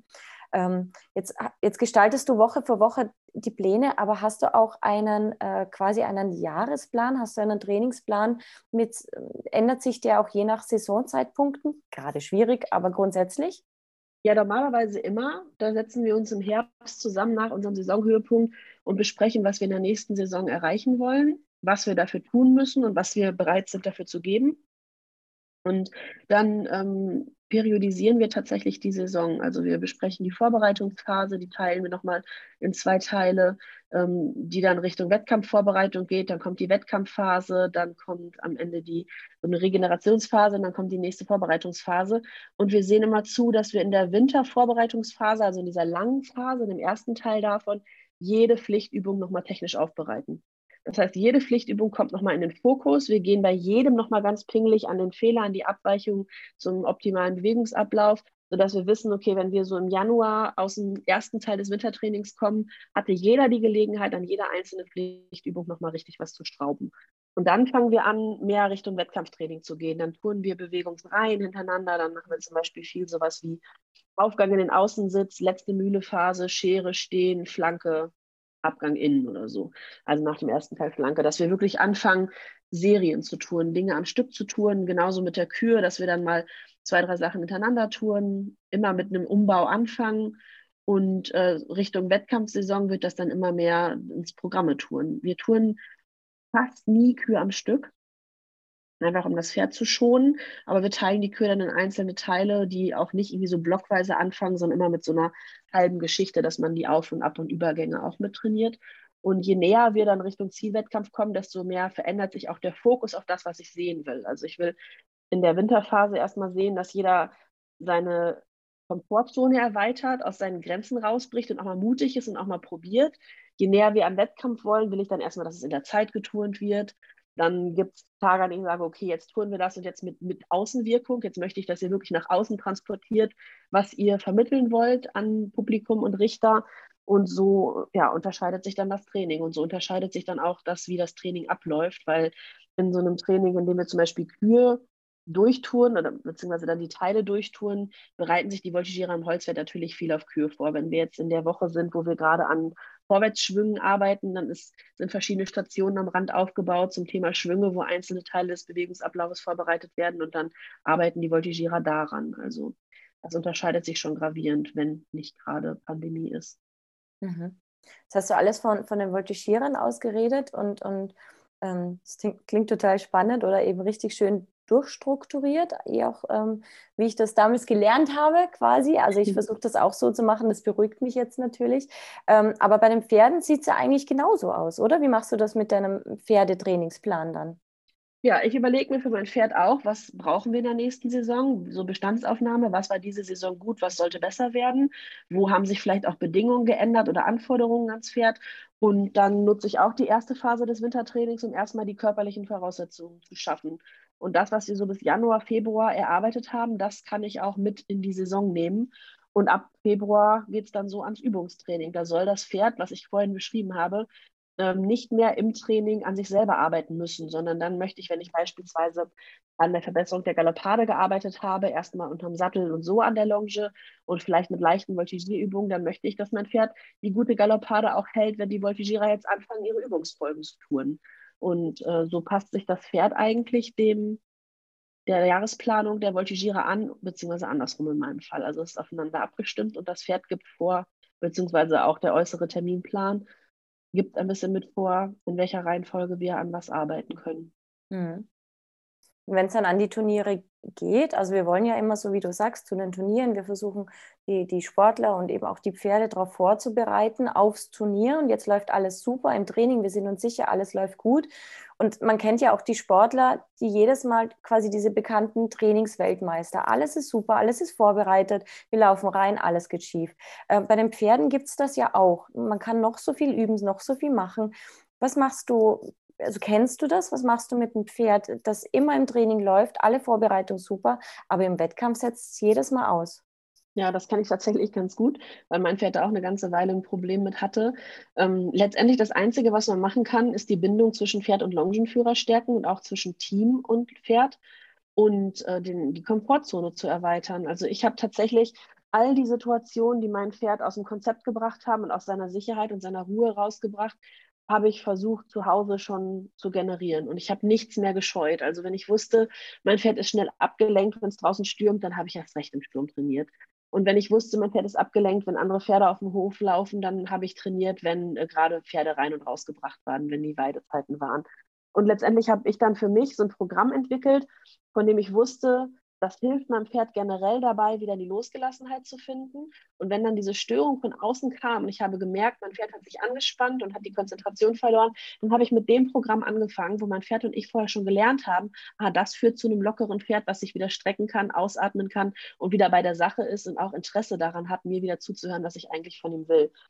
Das hat sich dann auf mich natürlich übertragen. Ich habe mich sicherer gefühlt. Ich wusste ja, ja, vielleicht springt er gleich einmal los, aber ich weiß ja, wie ich ihn wiederkriege. Und das hat letztendlich dafür gesorgt, dass ich nichts, also ich scheue nichts mehr, egal was passiert drumherum. Ich lasse jetzt nicht unbedingt eine Dreierkühe drauf touren, wenn eine Kettensäge angeschmissen wird, wie das letzte Woche passiert ist. Oh, aber auf jeden, auch. Fall, auf jeden Fall bleibt der Voltigierer auf dem Pferd und ich arbeite weiter. Also meine mhm. Reaktion ist meist, wenn er dann das Ohr schützt, sage ich, habe ich gehört, mach mal weiter. Und dann sagt er, ja, wenn sie das im Griff hat, dann mache ich halt mal weiter. Und das haben wir uns wirklich jetzt über anderthalb Jahre echt hart erarbeitet und ähm, ich bin jetzt aber total glücklich darüber, weil mir fällt nichts mehr ein, was mich und das Pferd so aus dem Konzept bringen könnte. Und das muss ich mir auch selber echt vor Augen halten. So, das haben wir schon erlebt, können wir. Kann nichts passieren, was du nicht schon erlebt hast und was du nicht schon gelöst mhm. hast. Und das ist fürs Pferd ja auch total wichtig. Für das Pferd sind wir der Anführer und wenn der Anführer nervös wird, dann denkt das Pferd erst recht, jo, dann besser mal in Sicherheit bringen. Mhm. Aber wenn der Anführer sagt, wir können immer noch arbeiten, dann denkt das Pferd sich, ja, dann wird es wohl nicht so dramatisch sein. Mhm. Witzig, die Kettensäge kenne ich auch. Und zwar wollten wir nämlich auch ähm, für quasi die Landeskaderaufgabe, die ich sogar auferlegt habe, ähm, die Pflicht abturnen mit Anzug und zack ging die Kettensäge draußen los. Haben sie mhm. gemeint, müssen sie jetzt Bäume schneiden neben unserer Reithalle. Ähm, ja, war auch erstmal spaßig. Wir haben es dann fünf Minuten später aber dann doch gemacht. So wie du sagst, wir machen es halt trotzdem. Wir haben weiter launchiert und dann war es dem Pferd auch egal. Und da, das fand ich auch ganz gut. Aber ja. das musst du dir aufschreiben, hm. wenn sowas passiert, ja. weil dann kannst du echt darauf zurückgreifen in der Turniersituation. So, Moment mal, wir haben die gefährliche Kettensäge überstanden. Mhm. Wir werden rennende Kinder auf der Tribüne überleben. Und wenn man sich das als Longenführer selber total bewusst macht, dann überträgt sich davon schon viel aufs Pferd. Und wenn man dann noch, anstatt zur Salzsäule zu erstarren, aktiv weiterarbeitet und vielleicht sogar gerade die Sachen macht, von denen man weiß, dass die dem Pferd ganz gut helfen, wieder an die Arbeit zu finden, dann hat man es mhm. eigentlich schon. Und dann kann man wirklich von Turnier zu Turnier oder von Situation zu Situation mehr auf sein Konto packen und sagen, haben wir geschafft, haben wir geschafft, können wir darauf zurückgreifen. Mhm. Ja, ist ja, ist ja bei den Sportlern gar, nicht, äh, gar nichts anderes. Ne? Bei den Sportlern geht man ja auch genauso ran. Wenn man, ich sage jetzt mal, wenn man Angst vom Handstand hat zum, zum Beispiel, dann ist ja auch die erste Aufgabe, okay, was kannst du denn machen, wenn du drüber kippst? Viele haben ja Angst vor diesem Drüberkippen. Mhm. Naja, wir testen erstmal alle Richtungen, wo kann es hingehen? Was ist Plan B, wenn du kippst? Natürlich, jedem passiert das mal, dass er umkippt. Aber wenn man diese Situationen alle kennt, was passieren kann, ja, was kann ich denn machen? Ich kann abdrehen, ich kann zum Schulterstand gehen und, und, und. Wenn ich all diese Situationen kenne, brauche ich keine Angst mehr davor haben. Das ja, ist genau. genau ist vielleicht auch ein ganz guter Ansatz, wo man die Voltigierer mit ins Boot holen kann, um Verständnis für ihr Pferd zu werben. Ne? Mhm. Dass man sagt, so guck mal, du kennst das doch von dir selbst, du hast manchmal Angst davon, wie du stürzen könntest, wie du aus einer Übung nicht rauskommst. Genau das hat das Pferd, das jetzt, hat das Pferd jetzt gerade. Wir kennen einen Ausweg, hilf mal mit dem Pferd den Ausweg zu zeigen.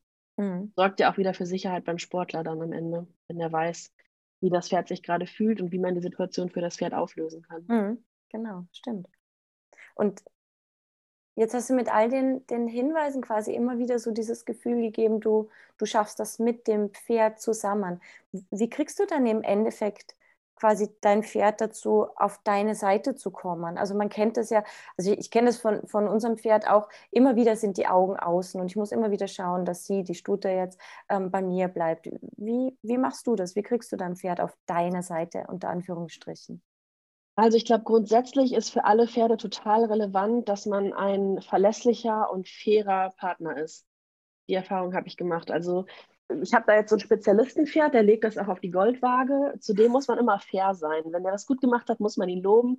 Wenn er Quatsch gemacht hat, kann er auch Ärger kriegen. Aber wenn ich schlechte Laune habe und er deswegen Ärger kriegt, dann ist vorbei mit ihm. Das äh, findet er nicht in Ordnung. Und für ihn ist total wichtig und ich, eigentlich für alle Pferde, mit denen ich bislang gearbeitet habe, dass man fair bleibt, dass man sieht, okay, da hast du dir Mühe gegeben, das hat einfach noch nicht geklappt, das konntest du nicht oder das, was ich jetzt gerade von dir wollte, damit hätte ich dich überfordert, deswegen konntest du das nicht oder boah, da hast du dir besonders viel Mühe gegeben, danke, das hast du für mich gemacht, das habe ich gesehen. Das ist, glaube ich, total wichtig und dann einfach die grundsätzliche, die grundsätzliche Bereitschaft, das, was man von dem Pferd will, auch auf die Möglichkeiten des Pferdes anzupassen. Dass man wirklich nichts von dem Pferd fordert, was es eigentlich gerade entweder mental oder körperlich nicht kann, dass man es nicht überfordert, dass man Grenzen nicht zu sehr ausreizt, dass man Runden nicht zu lang macht, sondern sagt, hey, ich sehe, es fällt dir schwer, wir hören jetzt auf, du erholst dich kurz und dann machen wir noch eine kurze Runde und gut, dass du so mitgearbeitet hast. Und dann in der Situation aber auch einfach, dass man sich für das Pferd interessant macht. Also generell ist gerade bei der Arbeit auf so großer Distanz, wie sie durch die Longe-Nummer gegeben ist, wichtig, dass das Pferd sich dafür interessiert, was ich mit ihm mache. Also optimalerweise, dass das Pferd schon merkt, boah, wenn sie mir das, in, wenn sie in der Lösungsphase die Zirkellinie verkleinert und mein Hinterbein ein bisschen fleißiger untertreibt, dann kann ich meinen Rücken aufwölben und das fühlt sich leichter an und ich kann meine Arbeit besser erledigen. Dann sagt das Pferd schon mal, ah, okay, mal gucken, was sie noch so für Ideen für mich hat. Ist ja ganz interessant, wenn wir ihren Lösungsweg gehen, ähm, fühlt sich für mich besser an. Das ist natürlich dann die Idealsituation, dass das Pferd sich dafür interessiert. So, was, was hat sie gerade für Hilfestellung? Was will sie als nächstes von mir? Und wenn das Pferd da finde ich, fair und unterstützend behandelt wird, das ist, glaube ich, meiner Meinung nach der beste Zugang zu so einem Pferd. Da muss ich dran denken, ich habe mal letzt, letztes, na letztes Jahr war es nicht, vorletztes Jahr, es war ja ein Turnier. Ähm, vorletztes Jahr habe ich mal die Aufgabe eben von der, von der besagten Julia, von meiner Julia, die Aufgabe bekommen, weil die mich eben begleitet, äh, begleitet hat und immer wieder mal jetzt auch noch begleitet in meiner Pferdeausbildung quasi, ich, wie gesagt, äh, totaler Neuling, habe sie halt um Hilfe gebeten. Dann war die Aufgabe, sagt sie, und dieses Turnier redest du die ganze Zeit mit deiner Stute und lobst sie die ganze Zeit. Und wir sind da eingelaufen und ich die ganze Zeit, ja, super machst du das und toll. Ja, und wir haben uns gefreut und die Zuschauer natürlich draußen. Also, oh, das war so süß, wie du mit ihr geredet hast. Ich habe ja natürlich im Protokoll dann stehen gehabt, ich soll weniger mit dem Pferd reden. Aber es war mir egal, weil das war halt einfach zu dem Trainingsstand, war das unsere Aufgabe. Und ja, es hat funktioniert. Sie ist motiviert vorwärts gelaufen und hat das gemacht, was ich von ihr wollte oder ja, was halt verlangt war war. Und ja, das fand ich super. Das hat mich jetzt gerade daran erinnert, dass eben sie das spannend findet, was, was ich hier sage, was ich hier mache. Ne? Ja, und Pferde haben ja meist auch Bock auf gutes Feedback. Ne? Also mhm. wenn man sieht, dass sie sich angestrengt haben und man erkennt das mal kurz an, das schadet auf gar keinen Fall. Mhm. Dafür darf man auf der anderen Seite dann auch mal sagen, hey komm, so die letzten drei Runden kannst du dir hier schon auch noch Mühe geben. Ich habe die Erfahrung gemacht, dass Pferde das dann ganz gut differenzieren können und wissen, was angebracht war und was nicht. Ja, das stimmt. Vor allem so ganz schlaue Pferde. Ne? Das mhm. ist schon, mhm. schon, spannend, ja. Und ähm, ja, jetzt mal kurz weg von dem, was du schon hast. Du hast ja auch dein Pferd irgendwann mal ähm, quasi ausgesucht. Ja, und das, das haben wir ja auch vor kurzem mal besprochen. Wir hatten ja ein, ein Seminar so, sogar zusammen vor kurzem. Wie äh, probiert man Voltigierpferde aus? Worauf achtet man? Ähm, wie ist denn da dein Weg noch mal ganz kurz? Wie, worauf achtest du grundsätzlich? Gibt es da, ja, es gibt Punkte, ich weiß es ja jetzt, ich durfte beim Seminar dabei sein, aber kannst du mal ganz kurz so erläutern, was ist dir wichtig, wenn du ein Voltigierpferd aussuchst? Ja, also wirklich ganz kurz, mir sind so ein paar ähm, Interieureigenheiten natürlich wichtig. Wie reagiert das Pferd auf ungewohnte Situationen? Er neugierig interessiert und eher stehen bleiben und abwarten, gucken, was passiert? Oder flüchtet das Pferd schnell oder wird schnell wirklich nervös und kopflos? Dann gibt es so ein paar ähm, Exterieurpunkte, die mir total wichtig sind, gerade Hals, Ansatz, Halslänge, Format, Rückenlänge, Winkelung der Hinterhand. Ähm, und dann natürlich, welche Gangart präferiert das Pferd überhaupt? Also galoppiert das Pferd gerne, hat das Pferd eine gute Grundgaloppade und wie reagiert es auf so einen gewissen Übungskatalog, den ich habe? Ähm, da ich da ja gerade vor zwei Wochen sehr lange drüber gesprochen habe, ist es natürlich jetzt total schwer, so kurz zusammenzufassen. Aber ähm, wir machen das Seminar ja auch nochmal in Englisch. Und äh, wer Lust hat, da mehr zu hören, der kann dann vielleicht einfach ähm, auch so ein bisschen was für seine Fremdsprachenkenntnisse tun und sich das in Englisch nochmal anhören. Da gibt es ja. dann wirklich ganz ausführlich mit Checkliste, worauf achte ich, was gucke ich mir an, was bedeuten die verschiedenen Exterieurvorzüge oder vielleicht auch Nachteile für den Voltigiersport und was kann man noch in Kauf nehmen und was eher nicht. Genau, also es ist wirklich natürlich eine Frage, die man nicht ganz schnell mal in einer Minute beantworten kann, sondern wir haben es versucht oder du in 90 Minuten und selbst da war die, die Zeit zu kurz, wir haben es gemerkt. Ähm, ja, ich bin gespannt. Ähm, wir haben uns auch gedacht, wenn der deutschsprachige Voltigierraum daran interessiert ist, ist es der englischsprachige auch vielleicht. Wir werden es sehen. Ähm, ja, also wer da nicht dabei sein konnte. Ähm, auf jeden Fall 29. glaube ich, 29. April, wenn ihr diesen genau. Pod Podcast jetzt noch davor hört, dann könnt ihr euch ja noch anmelden, ganz genau. Ähm, ja, und wenn man dann, das haben wir aber, glaube ich, äh, nicht so genau besprochen, äh, es kam auch die Frage von den Zuhörern, wenn man jetzt ein Pferd ausbildet also, oder ja, wenn man ein Pferd ja gerade aufbaut, ähm, das kommt ja dann danach, ist es dann für dich wichtig, immer denselben Longenführer zu haben oder sagst du, nee, nee, ist auch schon mal gut, wenn man verschiedene Longenführer dran lässt? Grundsätzlich liegt das auch wieder am Pferdetyp. Es gibt Pferde, für die das relevant ist, dass sie erstmal Vertrauen zu, dem, zu einem Menschen fassen. Es gibt Pferde, die das vom Typ her schon besser wegstecken können, wenn sie verschiedene Ansprechpartner haben. Es schadet auf jeden Fall nicht, wenn das am Anfang dieselbe Person macht, damit man allein schon oder vielleicht ein Team von zwei Leuten, die sich immer gegenseitig begleiten, dass man so ein bisschen weiß, worauf man aufbaut. Wie war das Pferd gestern? Hat es da vielleicht schon einen Fortschritt gezeigt, den man von außen noch gar nicht so erkennen kann, aber der für einen als Bezugsperson gut wahrnehmbar ist? Das Pferd, für Pferde ist Konstanz total wichtig und, und so eine gewisse Fairness. Und wenn das halt immer ein Mensch ist, dann können sie sich irgendwann besser an dem orientieren. Wenn natürlich die Realität später ist, dass das Pferd von acht verschiedenen Leuten longiert wird, dann macht das Sinn, das dem Pferd auch beizubringen, dass es normal ist, dass es verschiedene Menschen gibt. Aber ich persönlich finde immer, gerade am Anfang der Ausbildung lohnt sich das echt pingelig zu sein und nochmal ins Pferd zu investieren und wenn das Pferd wirklich noch einzelne Lernschritte vor sich hat, die wichtig sind, dann macht das schon Sinn, ihm die Chance zu geben, das erstmal mit einem Menschen zu lernen, damit wirklich das, der Fokus auf dem auf der Ausbildung des Pferdes liegt oder darauf, dass das Pferd erstmal da vorankommt, bevor man einen schwierigeren Außenfaktor mit hinzubringt, indem das dann noch ein anderer Mensch übernimmt. Mhm. Ja, das macht auf jeden Fall Sinn. Auch wieder, ja, die Individualität, ne? Das ist, glaube ich, bei Pferd und Sportler einfach auch wichtig, dass man das gar nicht so pauschal sagen kann, gewisse Punkte. Ja, also das Ausbildungsziel ist natürlich, dass das Pferd sich auch von anderen Leuten äh, gut arbeiten lässt und auch sicher ist dabei. Aber bevor das Pferd nicht selbst diese Sicherheit hat, kann man sie bei vielen Pferdetypen ähm, schwer einfach von ihm abfragen. Da wird's, wird man vielleicht so ein bisschen schneller und zielgerichteter durch die Ausbildung kommen, wenn man diesen Faktor, der es erschwert, erstmal weglässt. Mhm. Ja. Das haben wir vorher auch mal erwähnt, ähm, gehört ja auch zur Ausbildung von Pferd und eben auch Voltigierern dazu. Ähm, Du hast auch empfohlen, dass man schon den Kindern beibringt, eben zu zeigen, das Pferd ist ein Lebewesen. Das muss auch erst ausgebildet werden. Wir wollen gemeinsam mit dem Pferd, dich als Voltigierer, aber eben auch das Pferd ausbilden. Es gehört immer zu, zusammen.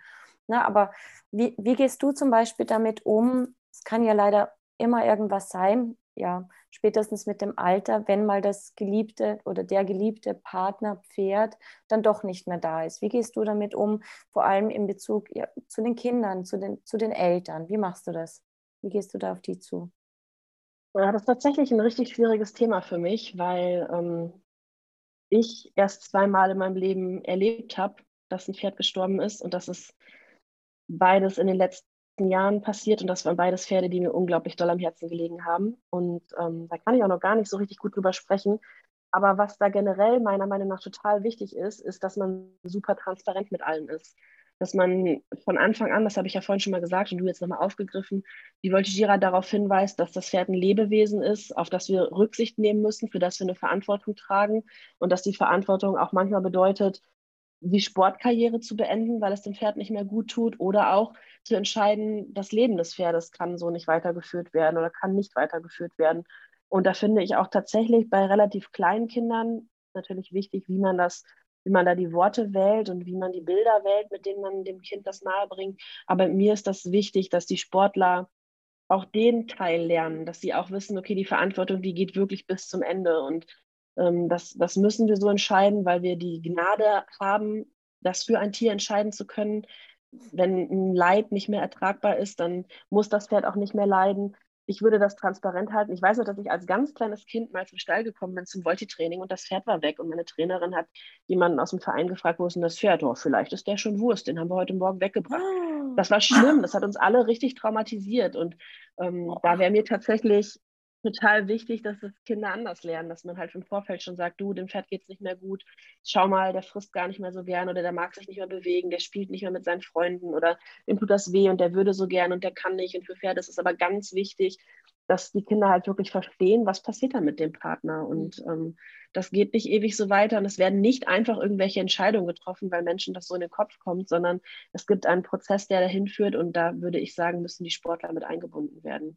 Mhm. Und ähm, bei mir ganz persönlich war das sogar so, dass das, ähm, dass ich mit meinen Voltigierern viel über Abschied gesprochen habe und halt auch gesagt habe, ich denke, es, da muss ein Abschied genommen werden und nutzt nochmal die Gelegenheit und ähm, bereitet euch darauf vor und stellt euch darauf ein, das kann passieren und wir werden die Entscheidung treffen, wenn es erforderlich ist und nicht irgendwie zu einer Situation kommen lassen, die wir nicht mehr vertreten können.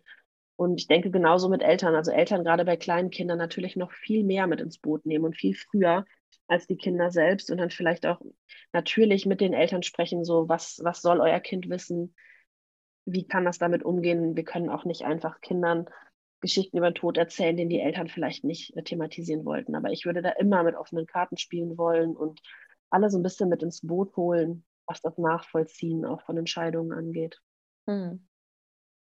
Und ja. man muss einfach auch sagen, Pferde haben nicht so eine hohe Lebenserwartung wie wir Menschen. Das muss uns allen bewusst sein. Und ähm, aber für mich hat ein Gedanke echt was in mir ausgelöst. Das Pferd hat in seinem Leben alles erreicht und erledigt und gemacht und getan, was ein Pferd in seinem Pferdeleben nur so machen und tun kann. Das hat so viele Menschen glücklich gemacht, so viel Tränen getrocknet, so viel Herzen zum Hüpfen gebracht. Das hat seinen Job erledigt, das darf jetzt gehen. Das, das kann man vielleicht auch nochmal deutlich machen, wenn es denn so ist, dass das wirklich eine Entscheidung nach einem langen, erfüllten Pferdeleben ist. Hm. Das ist ein schöner Gedanke. Hm. Ja, danke für deine Offenheit dafür. Schön. Ja. Ja, ähm, tatsächlich sind wir jetzt schon fast am Ende unserer Fragen angelangt, aber eben nur fast. Einen kleinen Teil haben wir noch, Kerstin, dann haben wir es geschafft. Ähm, es, es ist eine Frage, die ich weiß nicht so ganz genau, wie ich die verstehen kann. Deswegen lese ich sie einfach Wort für Wort ähm, vor, so wie sie da steht. Wer oder was, ja, wer oder was wird dich immer mit dem Voltigieren fest, wird für dich, nochmal, wer oder was wird für dich immer mit dem Voltigieren fest in Verbindung stehen? Ich bin mir nicht sicher, ob gemeint war, du mit dem Voltigiersport oder jemand anderer im Voltigiersport für dich. Weiß nicht, wie, hm, wie hast Ich beantworte es einfach mal so, wie ich hm? das verstehe. Ja. Dinge, die für mich für immer mit dem Voltigiersport in Verbindung stehen werden. Da gibt es ganz viele. Es gibt Menschen, die für mich immer mit dem Voltigiersport in Verbindung stehen werden. Ich habe richtig tolle Freundschaften in diesem Sport geschlossen, die auch über den Sport mittlerweile hinausragen und ähm, ins, ins Familienleben, ins persönliche Leben übergehen. Die sind mir unfassbar wichtig und die habe ich dem Sport zu verdanken. Es gibt meine Familie, mit der ich den Sport total lange zusammen gemacht habe und es immer wieder läuft alles darauf hinaus, dass das das Thema ist. Es gibt äh, Lieder, die mich für immer an den Sport erinnern. Es gibt ähm, Gerüche, die mich immer an den Sport erinnern. Ich kann, glaube ich, an jede Autobahnraststätte in Deutschland ähm, eine Geschichte von irgendeinem Turnier oder irgendeiner Veranstaltung erzählen, zu der wir unterwegs waren und da einen Stopp gemacht haben. Also äh, wirklich total viel. Und ähm, ja, auf jeden Fall so ein paar Menschen, wo ich echt sagen würde, die, die könnte ich ohne den Sport irgendwie, hätte ich die, wären die nicht in mein Leben gekommen. Tiere, eigentlich, eigentlich mein ganzes Arbeitsleben. Also ohne Voltigieren wäre ich überhaupt nicht der Mensch, der ich bin. Mein Leben wird anders aussehen. Hm. Gibt es vielleicht wirklich die prägendste Person oder den prägendsten Moment, der dir sofort in den Sinn kommt vom, gibt's, deiner Voltigierlaufbahn? Ja, es gibt wirklich viele, aber ich habe über eine Geschichte tatsächlich gestern noch relativ viel erzählt. Und zwar ähm, habe ich eine Freundin schon seit der Grundschule, mit der ich immer zusammen voltigiert habe. Und wir haben das wirklich ein paar Jahre alles sehr exzessiv betrieben. Als wir von zu Hause ausgezogen sind, beide in dieselbe Stadt zum Studieren, ähm, haben wir echt ein paar Jahre nicht viel anderes gemacht als zu voltigieren. Wir haben Trikots selber genäht, wir haben Fotos gemacht, wir haben Musik geschnitten, wir haben auf alle möglichen Pferden voltigiert. Wir haben manchmal einfach Pferde ausprobiert, weil sie uns interessiert haben und haben dann Leuten gesagt, hey, besuch's doch, ruf mal da an, da steht ein nettes. Wir haben äh, nicht viel anderes gemacht. Wir haben am Stall übernachtet, wir haben Feriencamps gemacht, wir haben Gruppen trainiert. Ähm, ja, das ist meine Freundin Antje und ähm, mittlerweile haben wir so voltigiertechnisch gar nicht mehr so viel miteinander zu tun, weil ähm, ich in Münster geblieben bin. Sie wohnt ein bisschen weiter auf dem Land, hat jetzt ihr eigenes Pferd, ich habe mein eigenes Pferd. Wir sind auch gar nicht im selben Verein. Aber ähm, wir hatten schon echt eine wilde, super intensive Voltigierzeit, in der wir echt nicht viel anderes gemacht haben. Da haben wir mal gesagt, Voltigieren geht über Studieren. Ja, kann ich verstehen. War auch bei mir so. ich habe dann etwas länger gebraucht bis zu meinem Abschluss. Aber ja, auch das kam noch zur rechten Zeit. Ja, sehr schön. Ähm, ja, ich bin ja so ein, ich bin ja so ein, ähm, wie sagt man denn, äh, Fortbildungsjunkie tatsächlich, ja. Und ähm, da kam auch noch eine Frage, das finde ich ganz spannend. Ich glaube, du machst ja auch ganz gerne Lehrgänge mit, soweit ich mitbekommen ja, habe. Wenn du, wenn du Zeit hast. Wenn du Zeit ja. hast. Ja, genau. Ähm, was magst du denn an, an Lehrgängen besonders? Oder andersrum, was macht dir da nicht so viel Spaß dran? Also als äh, Teilnehmerin finde ich alles, was mit Biomechanik zu tun hat, total super. Also ich finde sowohl beim Pferd das Verhältnis oder das Zusammenspiel von, von Körperbau, von, von Biomechanik in der Bewegung zur, zur Arbeit mit dem Pferd total spannend. Ich finde den Einfluss von Exterieurgegebenheiten auf das Training total spannend. Ich liebe solche Aha-Momente bei den Voltigierern, äh, wenn ich verstehe physikalisch, wie eine Übung funktioniert. Das macht mir total viel Spaß. Aber das macht mir nicht so viel Spaß. Ich bin leider so ein Impulsmensch. Wenn, ich, wenn mich was begeistert, dann bin ich sofort voll dabei und wenn nicht, dann äh, schmeiße ich das, glaube ich, relativ schnell wieder raus aus meinem Gehirn. Hm. Oh, ich habe im Voltigieren noch nicht so viel kennengelernt, was mich nicht interessiert. Hm. Online kann man sich ja jetzt immer ganz schnell rausklicken, wenn es einem nicht ja, gefällt. genau.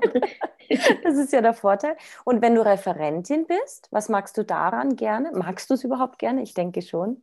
Oder ja, was ich mag es super gerne. Ja, ähm, also das, was ich am allerbesten finde, ist, dass ich wirklich ich finde jedes Pferd so spannend. Jedes Pferd, was reinkommt, interessiert mich. Ich habe bei jedem einzelnen Pferd wirklich ein persönliches Interesse daran, ähm, das Pferd kennenzulernen, die Problematik hinter dem Pferd, wenn eine besteht, zu erfassen und einen Lösungsweg zu finden mit dem Menschen, der für das Pferd verantwortlich ist, gemeinsam. Da habe ich wirklich richtig Bock drauf. Und wenn ich dann da abends rausgehe und denke, jetzt hast du da auch noch Geld mit verdient, das finde ich jedes Mal echt verrückt, weil es mir total Spaß macht und weil mich wirklich jedes Pferd von neuem interessiert. Das mag ich total gerne. Also ich bin echt gerne, ich sehe gerne ein Pferd und erarbeite mit dem Menschen, der zu dem Pferd gehört, gemeinsam eine Lösung und freue mich, wenn ich nachher einen neuen Input bekommen habe, weil ich vielleicht mit einem Problem konfrontiert wurde, das ich noch nicht gesehen habe oder wo ich noch nicht zur Lösung beitragen durfte oder vielleicht, weil der Longenführer irgendwie eine tolle Idee oder Methode hatte, die ich noch nicht kannte oder irgendwas wusste, was, was mich weiterbringt. Und wenn ich dann weiß, okay, der Mensch hat vielleicht auch was mitgenommen und dieser Longenführer hat jetzt irgendwie nochmal Interesse daran bekommen, was für sein Pferd positiv zu verändern, da kann ich mich echt doll und lange drüber freuen. Und wenn ich dann die Pferde irgendwann später wieder treffe und ich sehe, dass das tatsächlich angeschlagen hat oder die Leute melden zurück, boah, es hat funktioniert und es macht Spaß und wir kommen weiter, das macht mir unglaublich viel Spaß. Das ist mhm. echt ein großer Antrieb. Das kann ich gut verstehen. Ja, also es geht halt immer wieder auch um diese Motivation. Ne? Und ich kriege das selber auch, deswegen glaube ich, mache ich es auch einfach so gerne, bin ein echter zugegebener Junkie, weil man da mit so einer Motivation dann einfach auch rausgeht. Ne? Und ich glaube, Fortbildungen sind auch ein gutes Mittel, um Motivation zu bekommen. Hm, jetzt so als Abschlussfrage, was, was kannst du denn, also meine Antwort wäre Geofortbildungen, aber was, was könntest du denn ähm, Trainern vielleicht auch noch raten zum Schluss, wenn man ja jetzt so ein bisschen die Motivation, nicht nur jetzt, überhaupt, wenn man die Motivation ähm, irgendwie nicht mehr hat oder wenn man als Voltigierer das Gefühl hat, oh, mein Trainer ist aber irgendwie nicht ganz so motiviert, wie könnte ich ihm denn helfen? Abgesehen jetzt von Fortbildungen, die ich jetzt als Tipp geben würde, hast du da noch andere Tipps für Trainer dann? Also tatsächlich manchmal sich auch einfach ein Stück weit rausziehen vielleicht bewusst kommunizieren, boah Leute, ich bin da gerade in, einem in, in einem Motivationstief, ich muss mal ein bisschen in die zweite Reihe treten, für sich einmal sortieren, okay, fehlt mir das, was, was frustriert mich, ist es vielleicht für mich auch mal ganz gut, gerade die Last nicht zu haben, da ständig neuen Input im Training liefern zu müssen. Und mittlerweile gibt es ja so viele Möglichkeiten, dass die Sportler nicht in Loch fallen müssen, sondern man kann es gibt Trainingsportale, es gibt Leute, die Training auf Distanz anbieten. Man kann vielleicht einfach mal sagen, hey, passt mal auf, wollt ihr nicht mal irgendwie für vier Wochen irgendwie euch jemanden buchen oder mit dazu nehmen, der euch im Training ein Stück weiterbringt, dann könnte ich mich mal zurücknehmen und mich so ein bisschen entspannen und auf andere Dinge konzentrieren und meine Motivation wieder sammeln. Ähm, dann gibt es äh, im Internet ja auch einiges, was man irgendwie machen kann. Oder man schlägt den Sportlern mal vor, lasst uns mal alle zusammen vier Wochen was ganz anderes machen. Mhm. Eine ganz andere Sportart. Lasst uns doch mal was im, was weiß ich, Synchronschwimmen erarbeiten. Mhm. Ähm, dass, man, dass man erstmal einfach wegkommt von dem Ganzen. Wir stecken jetzt alle seit über einem Jahr in diesem Corona-Strudel, in dem man einfach nicht weiß, wann kommt der Ausweg, wie sieht der aus, wie lange hält der an, ähm, wie lange geht das noch weiter oder strudelt sich das gerade erst richtig warm da finde ich, ist, ist Ehrlichkeit wichtig, dass man echt sagt, boah, ich kann gerade nicht, ich brauche gerade mal eine Auszeit, ich brauche eine Pause. Und bei mir ist das oft so, wenn ich gerade viel Arbeit habe und ich muss dann mal abends sagen, boah Leute, ich habe heute echt eigentlich keine Zeit für unser Zoom-Training, dass die sagen, ist ja kein Problem, wir wissen genug, was wir zu tun haben. Und meistens schalte ich dann so nach einer Dreiviertelstunde doch mal kurz einmal auf Zoom und sehe, wie alle fleißig sind und bin dann halt selber wieder motiviert. Oder freue mich halt zumindest, dass die so gut weiterziehen. Und ich glaube, da äh, kann man sich ruhig mal gegenseitig, wenn einer mal ein bisschen zurückfällt, dann können die anderen mal ein bisschen weiter pushen und dann nehmen sie einen wieder mit. Aber grundsätzlich, dann gibt man es halt mal aus der Hand für eine Zeit. Das ist doch auch nicht schlimm. Man muss ja nicht immer alles selbst machen. Und manchmal ist frischer Input von außen auch total hilfreich, ohne dass man ein Motivationsloch hat. Einfach, dass mal jemand anders die Leute an die Hand nimmt und sagt, so komm, wir geben hier mal ein bisschen Gas. Hm. Ich kann das total verstehen. Ähm, erstens erinnert mich das auch an, mein, an meinen alten Verein. Da hatte äh, da hatten wir auch mal so ein Gespräch, ähm, eben auch der Trainer, wir müssen irgendwas tun. Also er hat sich selber gemeldet, ne? hat ja dann auch mhm. gesagt, puh, du Leute, also ich, ich kann gerade nicht mehr und ich möchte eigentlich nicht aufhören. Ne? Das ist nicht meine Intention, aber wir müssen was tun gegen mein Tief so ungefähr. Und das, genau, er hat dann auch genau diese Tipps quasi hat er auch gemacht und das hat es dann auch geschafft zum Glück. Ähm, aber das kann ich eben auch bestätigen, dass man als Trainer so, so, so viel Motivation bekommt durch die Aktivität der Sportler. Und es ist auch das, was ich meinen Sportlern um dich, um was ich sie immer bitte, gar nicht darum, sie müssen gar nicht immer das Beste quasi zeigen, sozusagen von der Leistung her, von, der, von dem Endprodukt, aber halt immer ja, sich bemühen. Ne, das, was du gemeint hast, jeder auf seinem eigenen Level einfach das Beste zeigen, das Beste herausholen wollen und damit genau. eben die Motivation dann ähm, wieder ja, an mich praktisch weiterzugeben. Ne? Ja. Genau. So, Kerstin, ich möchte jetzt zum Schluss einmal noch äh, so eine, ich weiß nicht, wie man das nennt. Du kriegst ein Schlagwort oder so einen ganz kurzen Satz und gibst eine ganz kurze Antwort. Drei Punkte habe ich, ja? ja, genau, jetzt geht's so die richtigen, das ist nur noch der Abschluss jetzt. Drei, okay. Punkt, drei Punkte kommen und einfach aus dem Kopf raus schnell antworten, ja? So mhm. machen wir das. Achtung. Wer ist deine Inspiration? Rasputin. Lieblingsmoment in deiner Trainerkarriere? Ähm, Bronzemedaille mit meinem eigenen Doppel und meinem eigenen Pferd auf der Deutschen Meisterschaft in Alsfeld. Lieblingspferd? Rasputin. Schön, super. Ich glaube, es sagt alles aus. Ähm, ich habe eine wirklich allerletzte Frage, die würde mich auch noch interessieren, weil da, da konnte ich noch gar nicht drauf eingehen in all unseren Gesprächen. Äh, gibt es denn noch Ziele im Voltigiersport, die du noch erreichen möchtest? Auch wenn du sagst, dir ist das gar nicht so wichtig. Gibt es vielleicht doch noch eine Kleinigkeit? Hm. Oh, was heißt Ziel? Hm.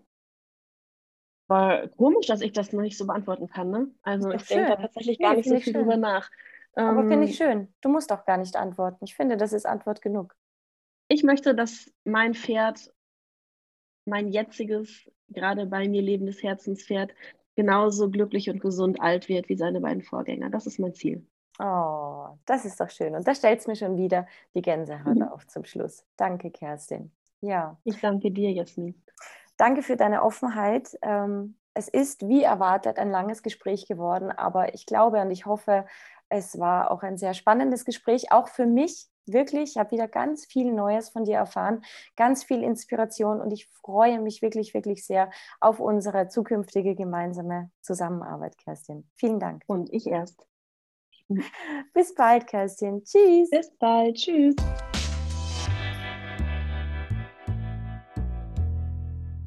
Ja, das war's auch schon wieder mit meiner Podcast-Folge für heute. Ich hoffe, die Zeit ist für dich genauso schnell vergangen wie für mich beim Interview. Ich weiß leider nicht, wann dich der nächste Podcast erreichen wird, aber ich hoffe sehr, sehr bald. Wenn du Wünsche hast, wenn du jemanden ja näher kennenlernen möchtest, wenn du möchtest, dass ich jemanden bestimmten interviewe, dann schreib mich gerne an, schreib mir eine Mail oder hinterlass mir einfach eine Nachricht auf WhatsApp. Ich freue mich über Ideen, über Vorschläge und dann freue ich mich, wenn wir uns im nächsten Podcast wiederhören. Bis dann. Tschüss.